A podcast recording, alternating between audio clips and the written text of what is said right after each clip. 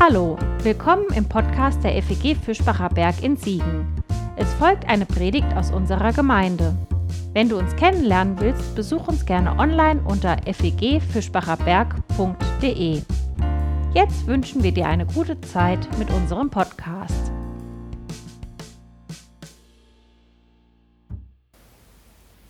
Wann hast du das letzte Mal lauthals gesungen?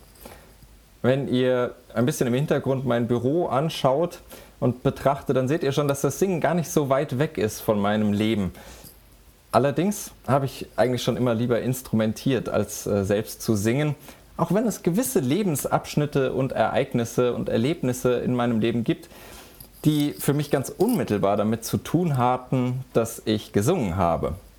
Welche, das verrate ich euch aber nicht. Singt Gott ein neues Lied, heißt es heute aus Psalm 98, dem ersten Track aus unserer neuen Serie Mixed Tape. Wenn ich mich frage, was mich trotzdem zum Singen bringt, dann muss ich ein Weilchen überlegen. Obwohl ich musizieren liebe. Manche Menschen, die haben ja immer ein Liedchen auf den Lippen, singen unter der Dusche oder im Auto, sobald die Tür zu ist oder auch einfach so zwischendurch. Ich gehöre nicht dazu. Zumindest sehr, sehr selten. Es muss eine ganze Menge zusammenkommen, dass ich lautstark anfange loszusingen.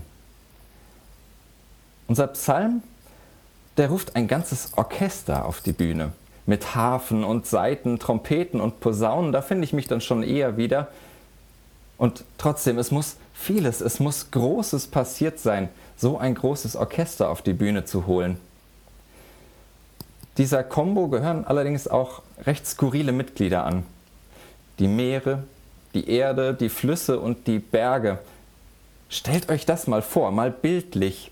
All diese Dinge als Orchester auf einer Bühne. Was für gewaltige Metaphern. Es reicht nicht, dass die Menschen singen wie in dem Chor, den wir zu Anfang gesehen haben. Es klingt für mich fast wie in einem Disney-Film. Es braucht das Meer und die Fische wie bei Ariel, das Land und seine Tiere wie bei König der Löwen. Dazu die Bäche, die sich hinter den sieben Bergen hinabstürzen. Ein ganzes Disney-Musical ist nötig, um davon zu singen, was Gott getan hat. Und was hat Gott getan? Gott hat befreit. Das ist nicht nur die große Erzählung der Tradition von Ägypten bis zum Exil. Es ist das, was die Menschen der Bibel an Gott glauben. Wenn sie von Gott singen, dann singen sie davon, dass sie befreit wurden. Wenn sie von Gott singen, dann haben sie Befreiung erlebt.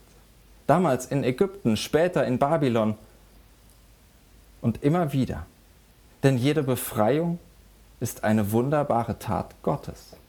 Jede Befreiung ist ein Wunder Gottes. Das kann man auch umdrehen, glaube ich. Wir erkennen die Wunder Gottes und die Taten Gottes daran, ob sie Menschen befreien oder nicht. Ja, manches am Glauben treibt Menschen in die Enge, anstatt zu befreien. Auch an meinem Glauben, obwohl ich den selbst als ziemlich frei und befreiend erlebe.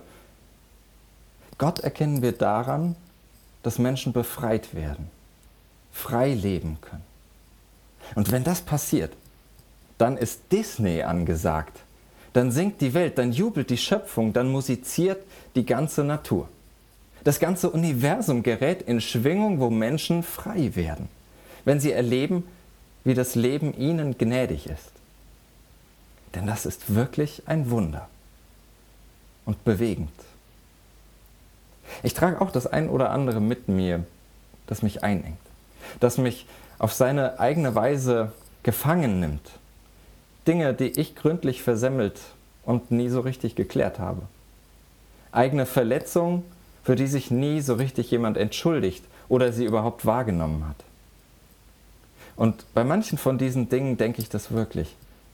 Es braucht ein göttliches Wunder, um das zu klären, um mich davon zu befreien, um mich zu erlösen und zu entlasten.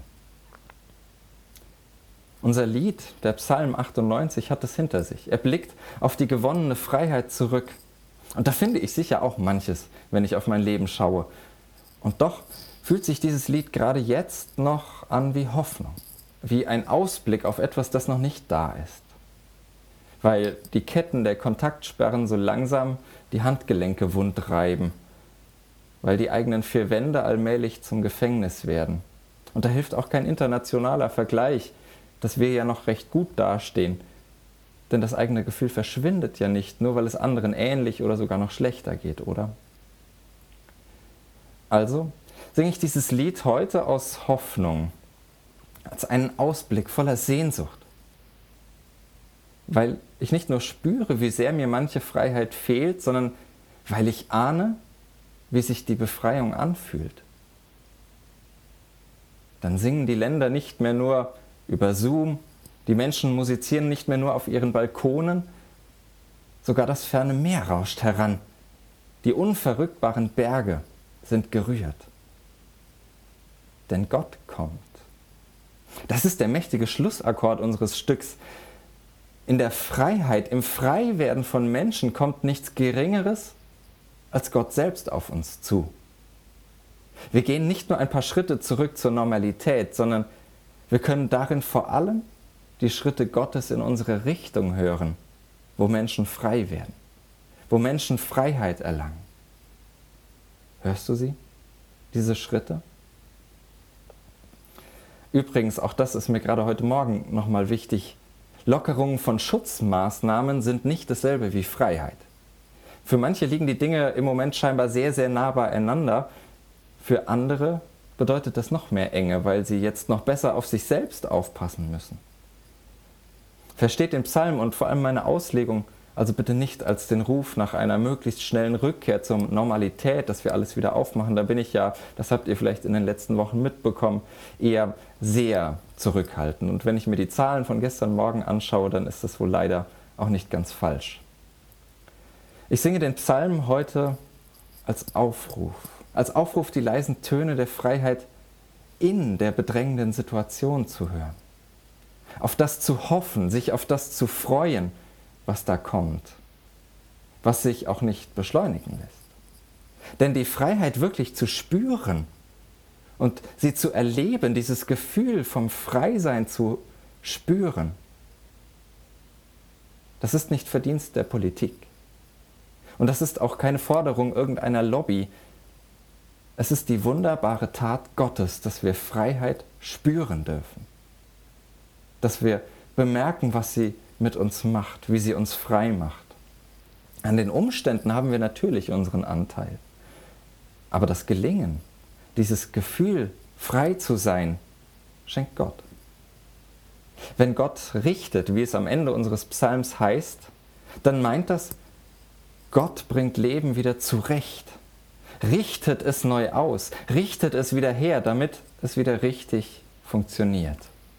Das passiert, wenn Gott Gericht hält. Es wird neu ausgerichtet.